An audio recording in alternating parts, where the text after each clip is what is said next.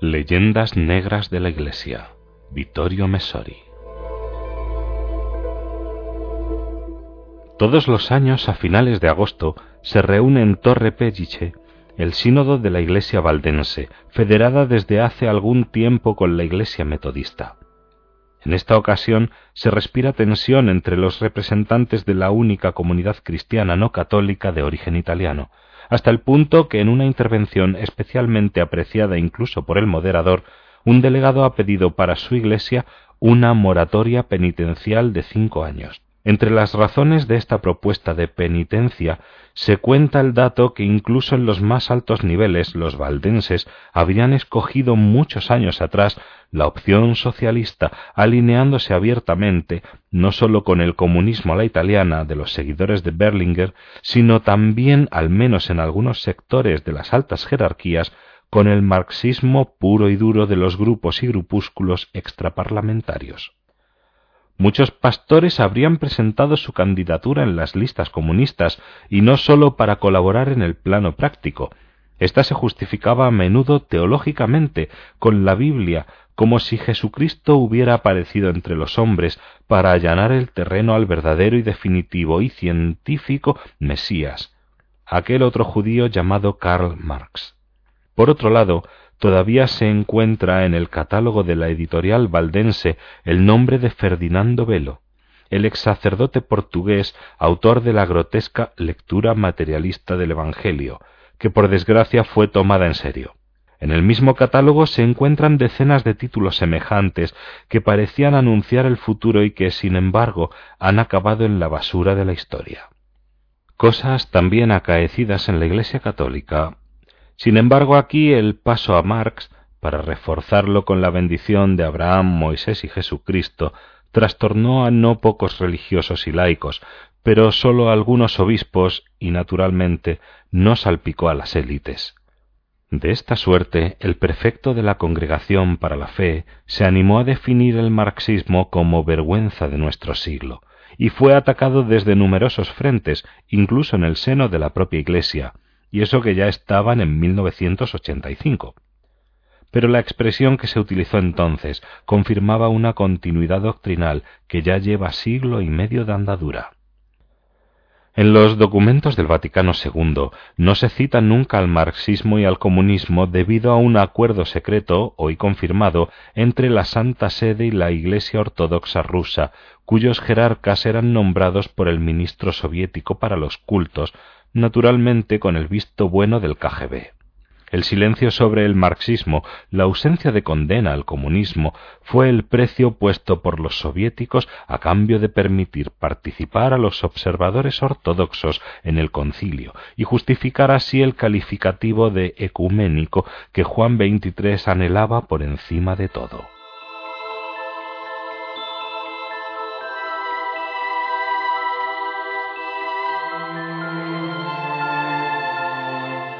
Un pacto desconcertante que algún cristiano amargado del Este aún no ha olvidado. También es cierto que el comunismo a la soviética, aunque silenciado, estuvo implícitamente incluido en la condena del ateísmo teórico pronunciada por los padres conciliares en el documento final. De cualquier modo, es preferible, naturalmente, el silencio católico que convertir a la Biblia en criada Das Kapital como sucedía tanto en las obras de los teólogos como también en los documentos oficiales de no pocas iglesias protestantes, incluida la valdense. Con la oposición todo se ha dicho de numerosos afiliados de base, quienes enviaban al que esto escribe sus afligidos documentos en contra de la transformación de la fe en política siniestra. Estos hermanos recordaban al grupo de mayoría valdense que quien desposa el mundo, sus poderosos proveedores y sus modas, pronto queda viudo. Lo que sucedió puntualmente. Muchos tendrán ahora ocasión de meditar que el Evangelio no puede apresarse para ponerlo al servicio de los nuevos emperadores, aunque lleven hoz y martillo y se proclamen al servicio de los pobres. El luto por el imprevisto y vergonzoso final de una esperanza mundana bautizada con entusiasmo es otro motivo de la solicitud de moratoria penitencial efectuada al sínodo valdometodista. Pero ya en los titulares de la primera página, el semanario que publica las crónicas y los actos de la audiencia de Torre Pélice habla de sufrimiento. La que sí ha sido sufrida es la decisión de revisar los pactos con el Estado y solicitar una participación en el reparto de la nada despreciable tarta del ocho por mil del IRPF. Cuando tuvo lugar la revisión de los pactos lateranenses y se decidió este tipo de financiación para la Iglesia católica, así como para alguna pequeña comunidad que quiso acceder a ellos, entre los valdenses se elevó un coro de comentarios donde la indignación parecía ir acompañada de aquel afectado desprecio hacia el papismo que desde sus orígenes hasta nuestros días identifica a tantos sectores del mundo reformado. Una vez más se atacó la lógica concordatoria que sólo identificaba al catolicismo romano, por su parte, los valdenses también se habían puesto de acuerdo con el Estado italiano, pero a su pacto quisieron llamarlo intensa y no concordato, porque esta última palabra les parecía antievangélica por excelencia. Así, rechazaron casi horrorizados la posibilidad de tener aquel ocho por mil que los contribuyentes asignaban libremente, calificándola de constantiniana.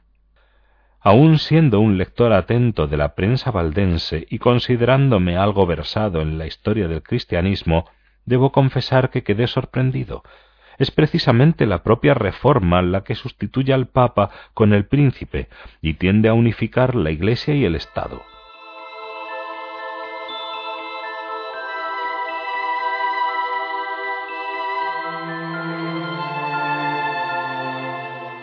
La Alemania luterana, la Suiza calvinista, la Inglaterra anglicana ponen las finanzas de su Iglesia a cargo del Estado.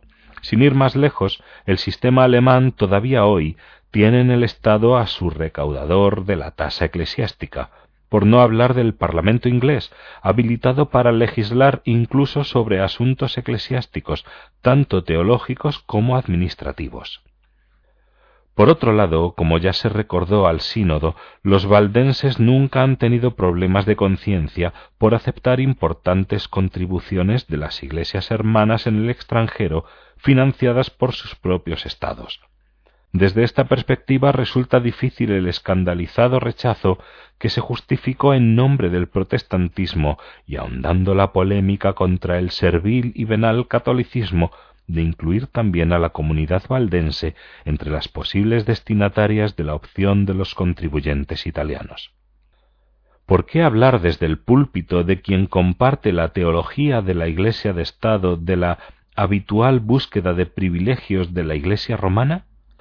En cualquier caso, la vida siempre es más fuerte que las teorías, y los administradores evangélicos han divulgado que sin el dinero del ocho por mil el 80% de las obras valdometodistas está destinada al cierre.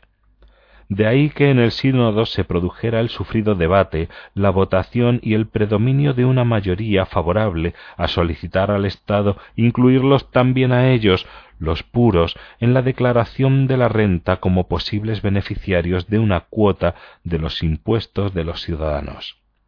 El moderador votó en contra, pero al ser reelegido de inmediato prometió no sin cierta alusión a su tormento que respetaría la decisión del sínodo y pediría al Estado que incluyera a su Iglesia en la lógica concordatoria tanto tiempo despreciada y anatemizada por los católicos. Naturalmente, deseamos lo mejor a los valdometodistas al igual que a cualquier otro hermano en Cristo, y sentimos hacia ellos una solidaridad de la que formamos parte. Por esta razón, una experiencia como la anterior nos parece muy positiva desde una perspectiva evangélica. Es una lección de humildad cristiana amarga pero benéfica, una llamada a no juzgar o despreciar a nadie, ni siquiera a aquellos católicos de quienes hasta hace poco fuentes valdenses decían que vendían la pureza del Evangelio por un plato de lentejas. A la luz de la fe, no hay sólo puros o sólo corruptos. La condición humana y sus contradicciones nos unen a todos. Sólo Cristo está libre de pecado.